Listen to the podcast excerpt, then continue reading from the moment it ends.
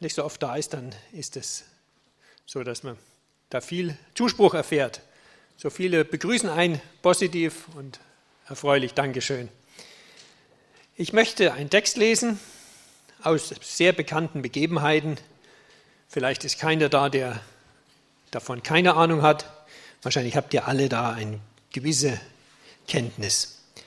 Nämlich aus 1. Mose ab Kapitel 3 einige Verse in Auszügen. Aber die Schlange war listiger als alle Tiere des Feldes, die Gott, der Herr, gemacht hatte. Und sie sprach zu der Frau, sollte Gott wirklich gesagt haben, dass ihr von keinem Baum im Garten essen dürft? Da sprach die Frau zur Schlange, von der Frucht der Bäume im Garten dürfen wir essen.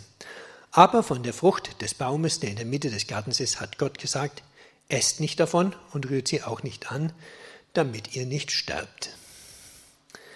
Da sprach die Schlange zu der Frau, keineswegs werdet ihr sterben, sondern Gott weiß, an dem Tag, da ihr davon esst, werdet auch euch die Augen geöffnet und ihr werdet sein wie Gott und werdet erkennen, was gut und böse ist.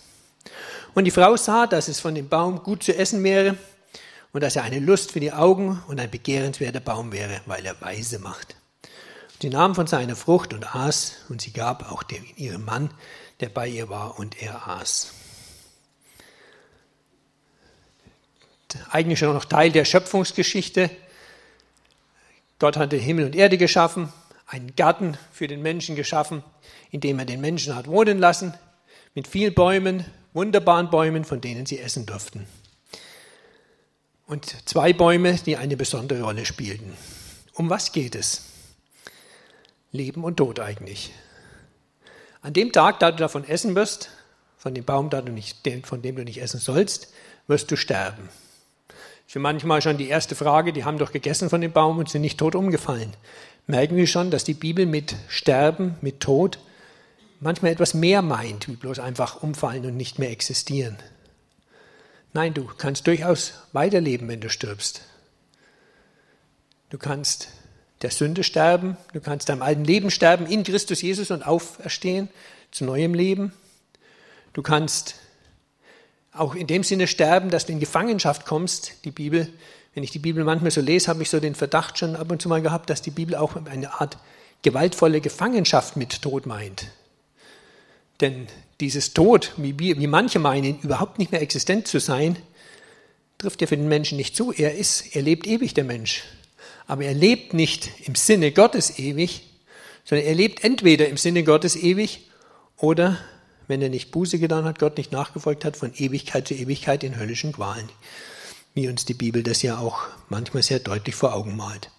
Und so ist diese Geschichte hier am Anfang der Menschheit im Garten Eden, wo noch keine Sünde war, schon eine sehr entscheidende Geschichte. Um was geht es? Es geht um Leben und Tod. An dem Tag, da du davon isst, wirst du sterben. Und Eva hat gegessen. Und wir wissen, was passiert ist, wenn wir die Geschichte kennen dieses, dieses unbeschwerte, freie, köstliche, natürliche, wertvolle, offene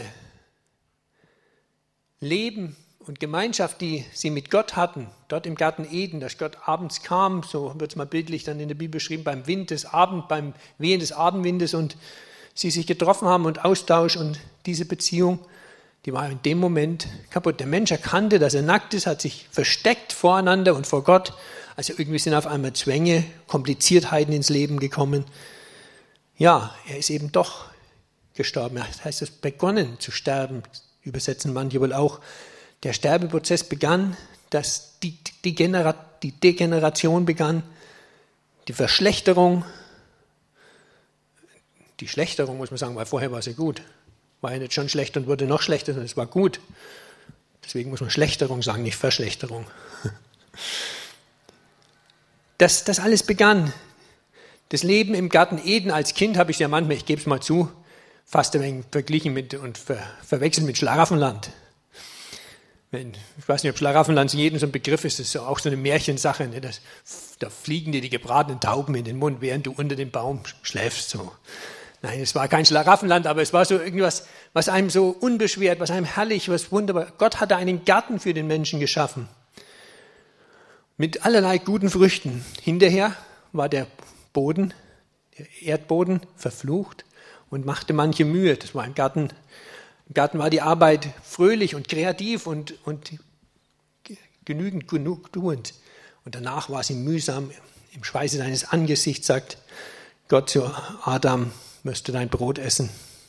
Also da ist so manches kaputt gegangen. Und wie ist es heute?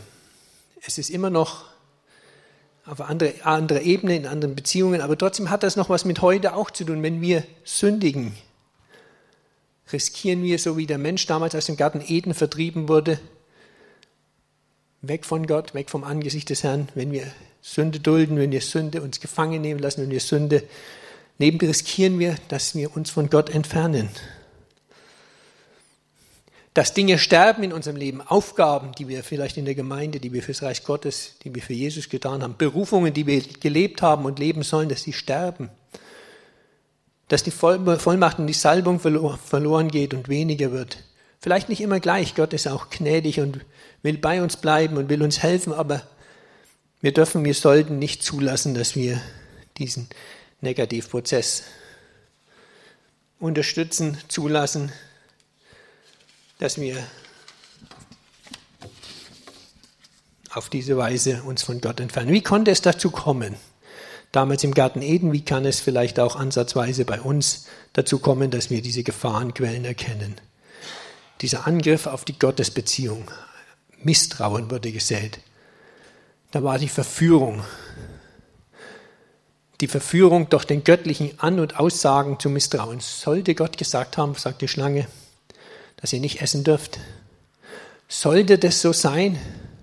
Ist immer schlecht oder manchmal sehr schlecht, wenn wir mit biblischen Themen, mit Fragen in unserem Leben und biblischen gesuchten Antworten darauf, es könnte sein, antworten müssen. Vielleicht.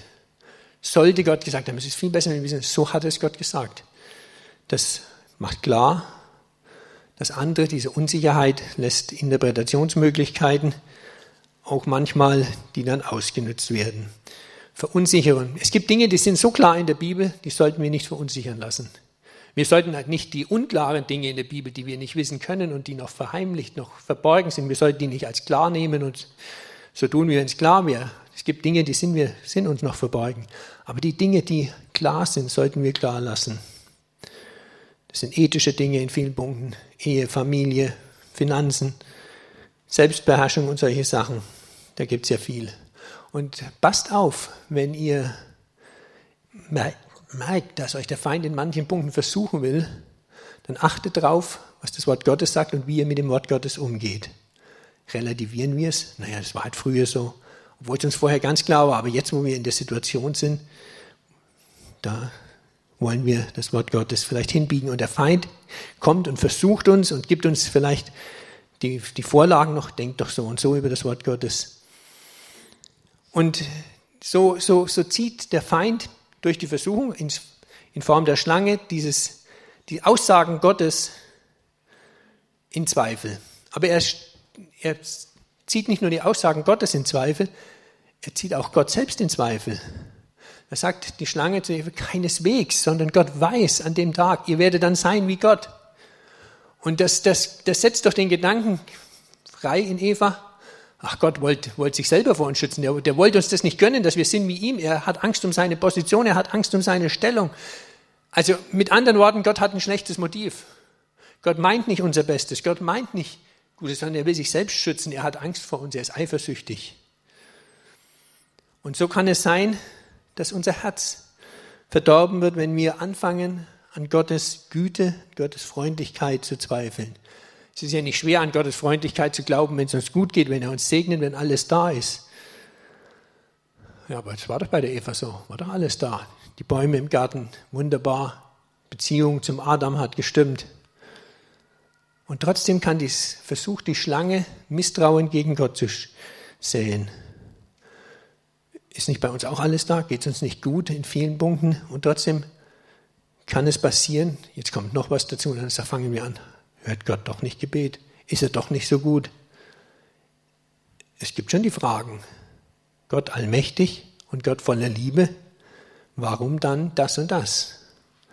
Ja, hier ist Vertrauen gefragt. Gott, du wirst es wissen, du wirst es gut machen, du wirst die richtigen Entscheidungen treffen, weil es nämlich nicht nur jetzt um mich und heute geht, sondern es geht um die Welt, für die Jesus gekommen ist, für die ganze Welt, die Gott geliebt hat, für die Jesus gekommen ist, die nicht nur aus mir besteht und die auch von Gott alle anderen geliebt werden, sondern so braucht es manchmal Wege, die ich nicht verstehe, auf denen Gott geht, um auch andere und mehr wie mich zu segnen.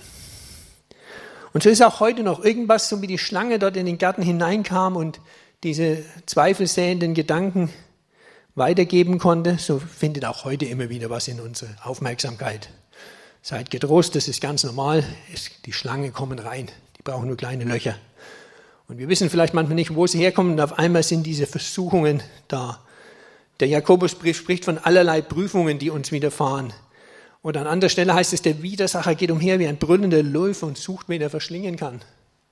Der versucht auch dich und mich zu verschlingen, reinzufressen, dass es mich nicht mehr gibt, dass ich verschlungen bin, mein Glaube mich und, mein, und durch Unglaube dann ich innerlich tot werde und ersterbe. Also Verführung ist der eine Punkt, warum es dazu kommen konnte, dass die Eva dann zum, zur Frucht griff und sie nahm. Der andere Punkt ist Schlamperei mit dem Wort Gottes. Schlamperei mit dem Gotteswort. Eva sagt, von der Frucht des Baumes, der in der Mitte des Gartens ist, hat Gott gesagt, davon sollt ihr nicht essen und es nicht anrühren, damit ihr nicht sterbt. Stimmt es? Stimmt es? So verhalte ich mich auch meistens schön bedeckt, gell? Einer, jemand hat Mut gehabt, das gesagt, stimmt nicht. Bitte? Nicht anrühren ist falsch, okay. Ich lese es nochmal. Von der Frucht des Baumes, der in der Mitte des Gartens ist, hat Gott gesagt, davon sollt ihr nicht essen und nicht anrühren, damit ihr nicht sterbt. Das ist noch was anderes total falsch. Gott hat nicht gesagt, von der Frucht des Baumes in der Mitte dürft ihr nicht essen. Hat er nicht gesagt. In der Mitte stand der Baum des Lebens.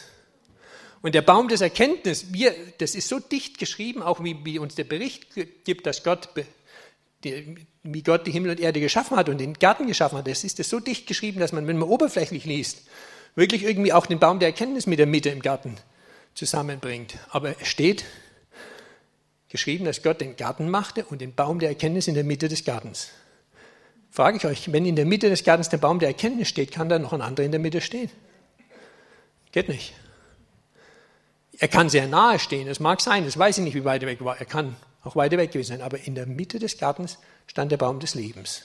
Und die Eva sagt, von der Frucht des Baumes in der Mitte des Gartens hat Gott gesagt, sollt ihr nicht essen und nicht anrühren, damit ihr nicht sterbt. Es stand aber der Baum des Lebens in der Mitte des Gartens. Jetzt könnte es sein, dass die Eva sagt, wir dürfen nicht vom Baum des Lebens essen. Oder es könnte sein, dass sie sagt, der Baum der Erkenntnis steht in der Mitte. Eigentlich zwei fatale Fehler. Und es dürfte gegessen werden von dem Baum in der Mitte des Gartens. Wenn ich nicht weiß, wenn ich nicht exakt weiß, nicht genau weiß, was Gott gesagt hat, wenn ich vielleicht was aufgeschnappt habe und übernommen habe, anstatt zu hören, was richtig ist, wenn ich vielleicht nicht richtig hingehört habe, wenn Gott geredet hat, wenn ich meine Bibel nicht gescheit und gründlich lese, wenn ich nicht weiß, was Gottes Wort sagt, wie kann ich dann danach handeln? Wie kann ich es tun, wenn ich es nicht weiß? Und wie, wenn ich es nicht weiß, wie kann ich dann der Versuchung mit der Autorität des Wortes Gottes entgegentreten? Erinnern wir uns an Jesus, als er versucht wurde. Er hatte eine Fastenzeit in sich, es hungerte ihn. Und dann kam der Teufel und sagte, wenn du Gottes Sohn bist, spricht zu den Steinen, dass sie Brot werden. Und Jesus sagt, es steht geschrieben, der Mensch lebt nicht vom Brot allein.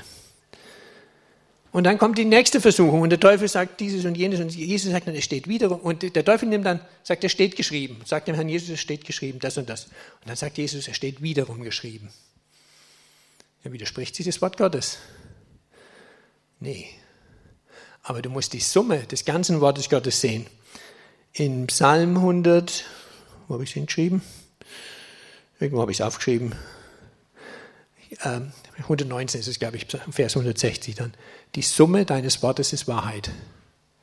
Du kannst nicht einen Vers aus der Bibel nehmen und sagen, das ist alle ganze Wahrheit, sondern das, das ganze, die Summe deines Wortes, die ganze, das ganze Wort Gottes, die ganze Bibel zusammen, ihre Aussagen, das gibt das Ganze. Und so kann es durchaus sein, dass man sagt, es steht geschrieben. Und Jesus sagt, es steht aber auch noch was geschrieben. Und sind wir so gründlich mit dem Wort Gottes, dass wir die Dinge kennen und wissen und dass wir genau hinhören, was steht geschrieben, dass es uns niemand verdrehen kann. Und dann kommt der Satan wieder zum Teufel, wieder steht geschrieben und dann sagt Jesus sagt, weiche Satan, denn es steht geschrieben. Jesus war fest im Wort Gottes, der war 100% im Wort Gottes, der wusste, wie es steht.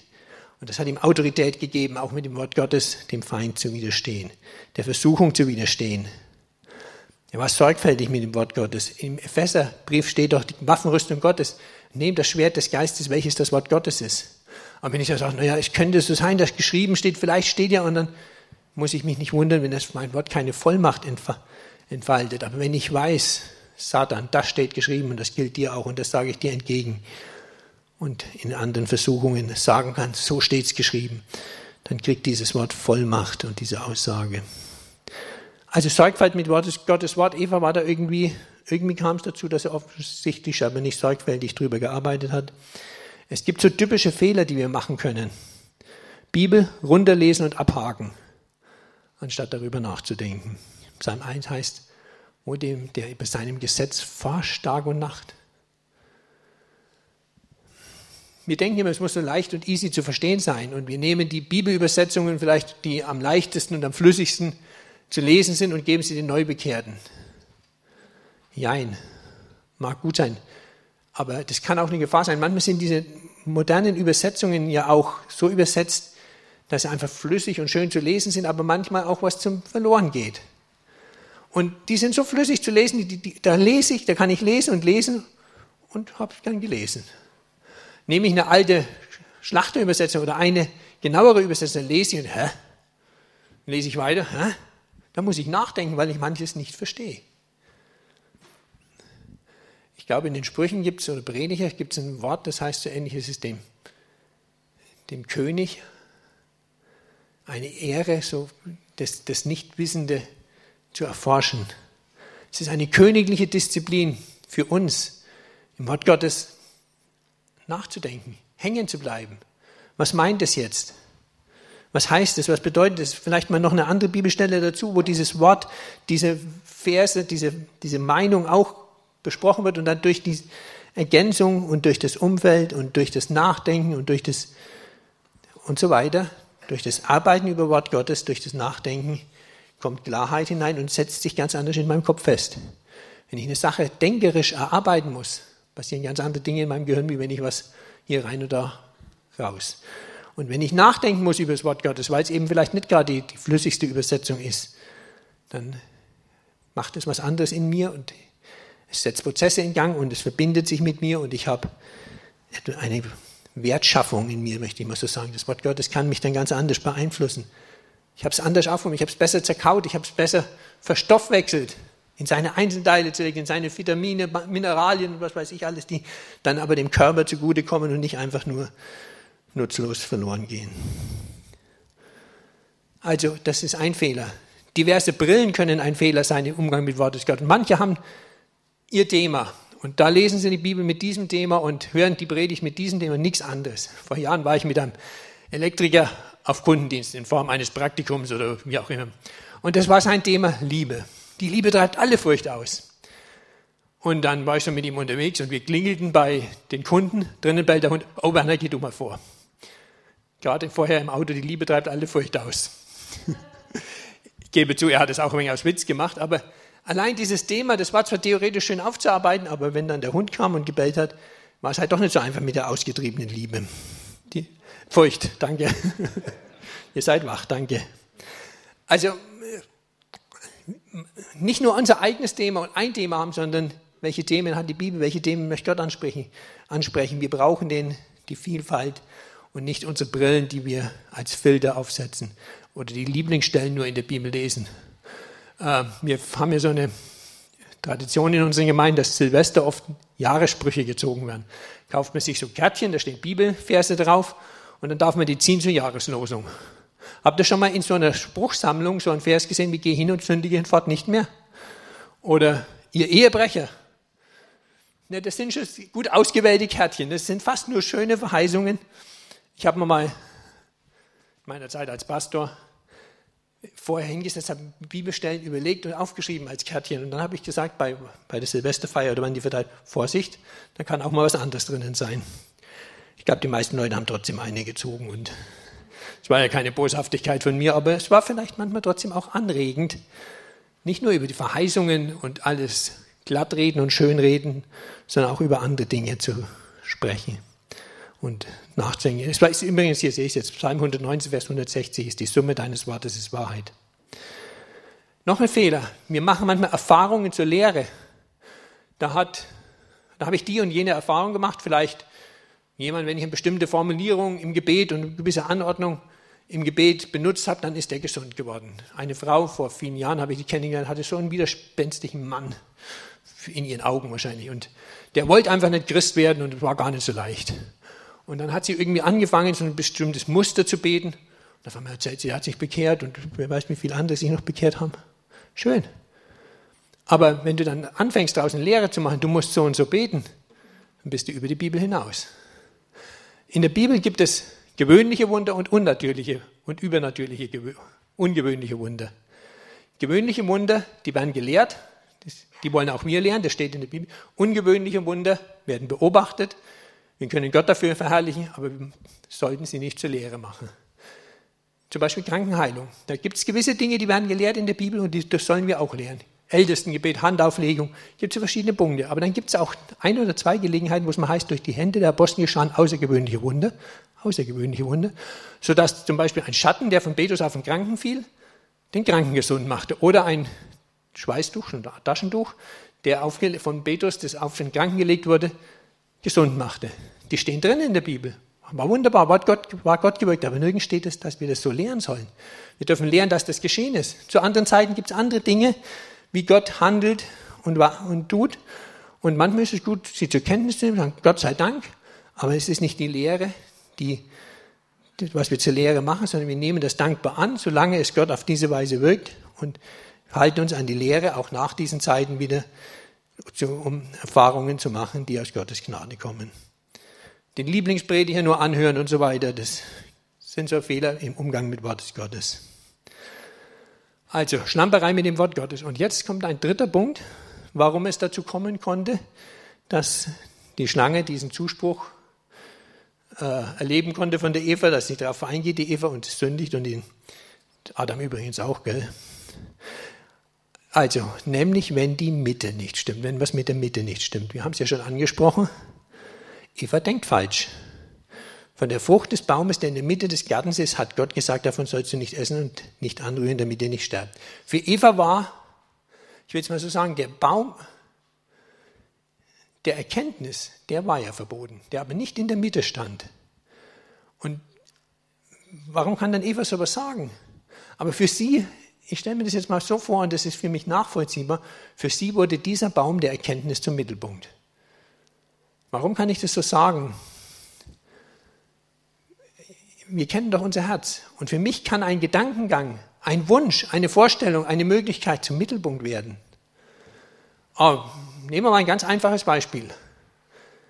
Der Aufmerksamkeitsfilter in mir.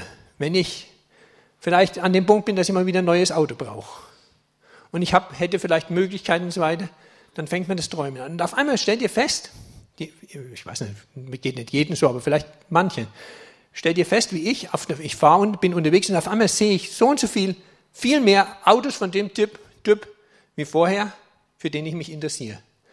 Angenommen, ich finde find jetzt äh, Modell XY gut. Jetzt erst, weil ich mich damit beschäftigt habe, vorher nicht. Und, auf, und ich fahre durch die und auf einmal sehe ich überall dieses Modell XY. Viel mehr wie sonst. Aber in Wirklichkeit gibt es keinen einzigen mehr und weniger. Aber mein Aufmerksamkeitsfilter, meine, meine Perspektive, meine, mein Fokus, mein Fokus, darauf konzentriert nur noch das. Das kann passieren. Da relativ harmlos. Aber bei, im Garten, in der Beziehung zu Gott wird schlecht, wenn die Mitte sich verschiebt. Wenn für uns nicht mehr die Mitte der Baum des Lebens steht, sondern wenn in der Mitte der Baum der Erkenntnis steht oder der Baum, der eben verboten ist. Boah, und wenn was verboten ist, dann wird es so richtig interessant. Bei Kindern sehen wir das, manchmal bei uns auch. Das kann doch nicht sein, dass das, nicht verbot, dass das verboten ist. Oder hier steht ein Schild an dem Weg, nur für Geübte. Bleib, bleib, bleib lieber, ich bin doch geübt und renne mit meinen Schlappen dann auf. Herausforderung. Und auf einmal wird das vorgestellt, denen zeige ich das, warum sollte es jetzt verboten sein? Hat doch keiner Recht, mir was zu verbieten. Es wird zur Mitte. Oder die Frucht war schön anzuschauen und der Baum von dem war gut zu essen. Das ist doch kein Wunder, dass die Eva, boah, toller Baum. Boah, schau da hin und wie der schillert, dieser, äh, dieser Apfel. Oder nicht Apfel, wir wissen ja gar nicht, was für eine Frucht. Es gab so und so viele andere Bäume, sagt uns die Bibel, von denen sie essen durften. Gute Bäume. Sagenhaft. Aber nein, diesen einen wird auf einmal ihr Fokus, wird genauer angeschaut und noch genauer angeschaut und noch genauer angeschaut. So kommt es zum Ehebruch auch oft. Und dann wird zum Fokus und es ist ihre Mitte, ist ihre Mitte.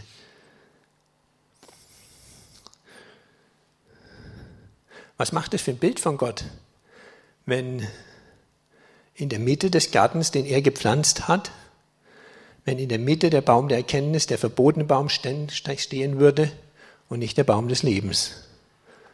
Nee, Gott hat den Baum des Lebens in die Mitte gepflanzt und den Baum der Erkenntnis irgendwo daneben. Gott hat den Baum des Lebens in die Mitte gepflanzt. Wir Menschen sind manchmal so unterwegs und denken, Gott hat den Baum der Erkenntnis, der verbotenen Früchte in die Mitte gepflanzt. Wenn ich mit Gott gehe, dann ist mir alles verboten. Wenn ich mit Gott gehe, darf ich das nicht, darf ich das nicht, darf ich das nicht. Wenn ich mit Gott gehe, muss ich das und muss ich jenes und muss da. Muss die Bibel lesen. Psalm 1 hat der Werner gerade gesagt und muss darüber nachdenken. Und manche bleiben zum wenn ich mit Gott gehe und vielleicht an sein Ziel kommen will, dann muss ich, muss ich, muss ich und darf nicht. Aber dieser Baum steht nicht in der Mitte, der steht in dem Garten. Der steht im Garten, dieser Baum. Und er hat seine Bedeutung. Aber in der Mitte des Gartens, den Gott gemacht hat, steht der Baum des Lebens.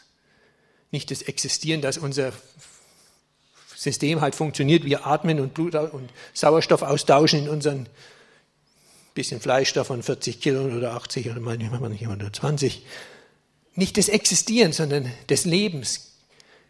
Im Garten Eden, wie Gott mit dem Menschen leben wollte, in dieser Harmonie, in dieser Frieden, in dieser Freude, in dieser Freiheit, in dieser paradiesischen Schlaraffenland, nicht ganz, paradiesischen Zuständen. Den, diesen Baum hat Gott in die Mitte gepflanzt. Und wir Menschen und viele Menschen, vielleicht auch deine Freunde, vielleicht haben die es noch nicht kapiert, dass nicht der Baum des verbotenen Frucht in der Mitte steht, sondern der Baum des Lebens, der uns zum Leben und volle Genüge führen kann, wenn einst wieder spätestens, wenn einst alles wiederhergestellt wird oder wir am Ziel angekommen sind.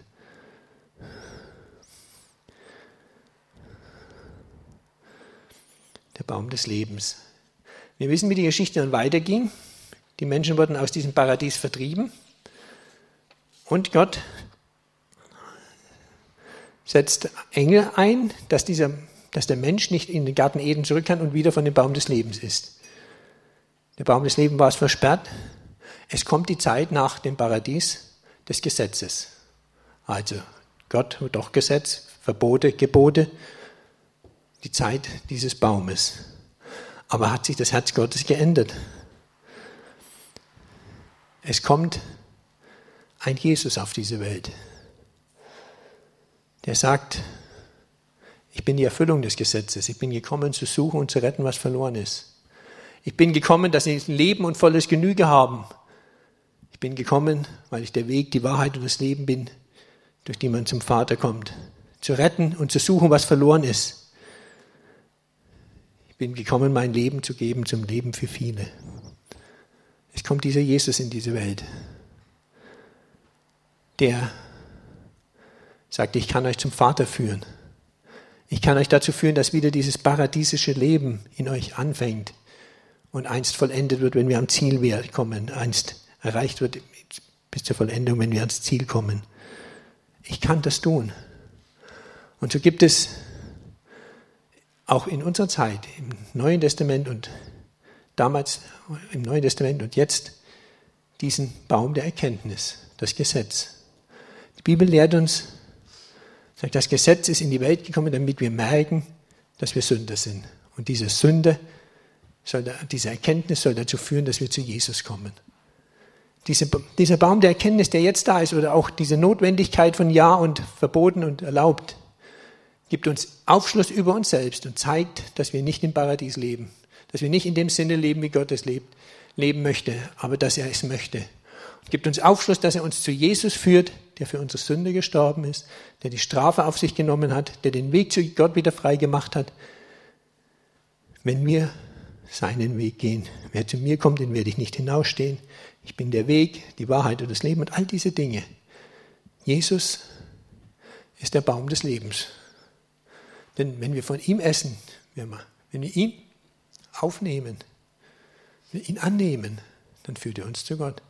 Allen, die ihn aufnahmen, gab er das Vollmacht, das Recht, Gottes Kind zu werden. Und so müssen wir jetzt auch damit leben im Neuen Testament. Wir dürfen nicht den Baum der Gesetze, den Baum der Erkenntnis, den verbotenen Baum zum Mittelpunkt machen. Und manchmal neigen Christen dazu, diesen Baum zum Mittelpunkt zu machen. Wir dürfen ihn auch nicht wegtun und absägen. Manchmal neigen Christen auch dazu, alle, ist doch alles gesetzlich. Ja, es ist gesetzlich. Und auch vom Gesetz wird nichts einfach verloren, alles verloren gehen, und auch nicht das Kleinste. Das Gesetz hat seine Aufgabe zu tun, uns zu Christus zu führen. Und wir brauchen im Neuen Testament das Bewusstsein, Gott will dieses Leben. Es geht ihm um Leben.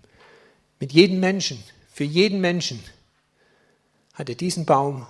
In der Mitte steht immer noch der Baum des Lebens. Jetzt ist es Jesus Christus für den und um dessen Willen und wie es dann heißt, alle Dinge geschaffen sind. Jesus ist in der Mitte. Und da kann es schon sein, dass wir, da brauchen wir schon diesen Baum. Das ist in unserer Zeit noch so. Dass wir wissen, hoppla, ich bin ein Sünder. Ich brauche die Gnade Gottes, dass uns das zu Jesus führt und zu einem neuen Leben durch Vergebung, durch Reinwaschung, durch Veränderung, durch Erneuerung, zu einer Wiedergeburt, als Neues, als Kind Gottes anzufangen. Was ist dein Mittelpunkt? Was ist dein Aufmerksamkeitsfilter? Ist es so harmlos, dass dir halt jetzt ein paar Autotypen auffallen?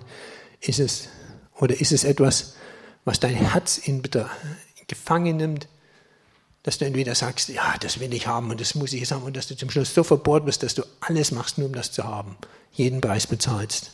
Vorsicht, Verführung. Oder ist es, dass du von deinem Gott denkst, ach Gott, ich folge dir halt nach, damit ich in den Himmel komme. Ich halte halt mich an dein Wort, damit ich errettet werde.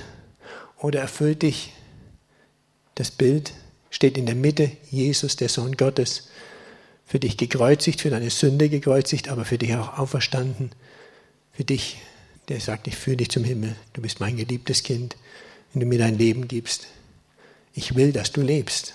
Ich will, dass du lebst. Egal, was du willst. Ich suche dich und ich meine es gut. Ich meine es gut. Was ist unser Bild? Auch als wenn wir als Kinder in gläubigen Eltern aufgewachsen, aufgewachsen sind, wir, auch, wir kennen die Regeln, wir kennen den Baum der Verbote, der Erkenntnis. Wichtig ist, dass wir beides kennen und wissen, dass der eine in der Mitte steht.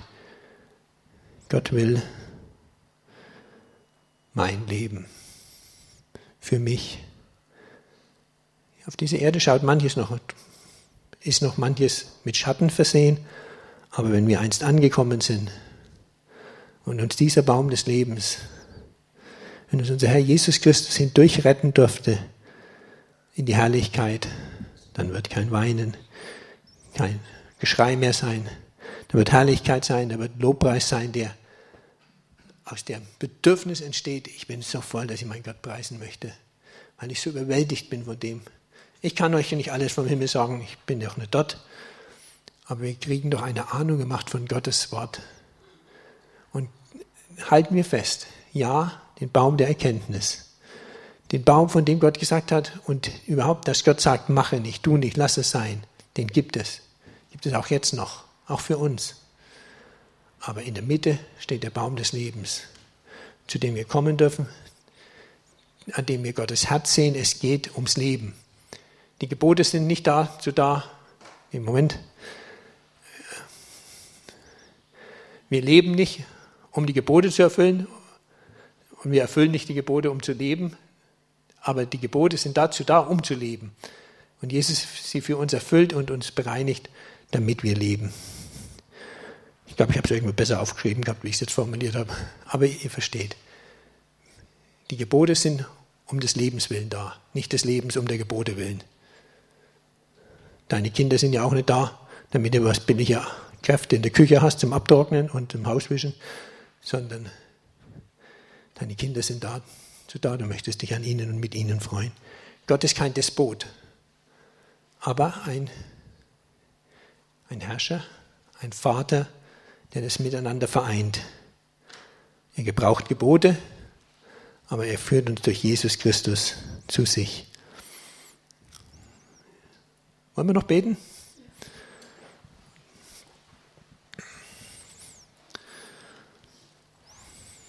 Herr, wo uns andere Dinge gefangen nehmen, unseren Blick gefangen nehmen, ich kenne das aus meinem Leben, uns verführen wollen, Dinge übers Knie zu brechen, Dinge zu sehen, die wir haben wollen, uns nicht warnen zu lassen. Lass uns rechtzeitig wieder wegkommen von dem Trip. Gucken, dich anschauen und in der Erkenntnis, in dem Bewusstsein, dass du alles hast, was wir brauchen. Dass wir nicht an löcherigen Brunnen suchen und uns mit Dingen bedienen, die uns nicht gut tun, sondern dass wir uns mit zu dir kommend mit dir beschenken lassen. Bei dir holen, was wir brauchen und dir vertrauen, dass du es uns gibst, wann wir es brauchen. Heile unsere Herzen, die sich verbiegen lassen, um das falsche Mitte zu haben. Öffne uns den Blick für deine Mitte, dich Vater, dich Sohn Jesus Christus, unseren Retter, Heiland, Erlöser, unseren Liebenden, der sich selbst gegeben hat für uns. Danke. Amen.